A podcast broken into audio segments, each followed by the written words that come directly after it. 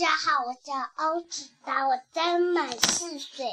我今天给大家读的故事书是《Brown Bear》。Brown Bear，What do you See》。Brown Bear，Brown Bear，What do you See? The red bear looking at the meat. Red bear, red bear, what do you See? I see yellow dot looking at the meat. Yellow dot, yellow dot, what do you say? I say blue horse looking at the meat. Blue horse, blue horse, what do you say? I say green red looking at the meat. Green flush, green flush, what do you say? I say Papa Cat looking at the meat.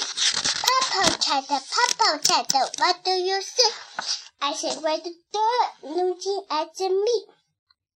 Red dog, red dog, what do you say? I said, black sheep looking at me. Black sheep, black sheep, what do you say?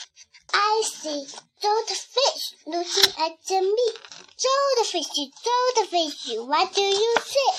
I said, teacher looking at the me. Teacher, teacher, what do you said, children looking at me.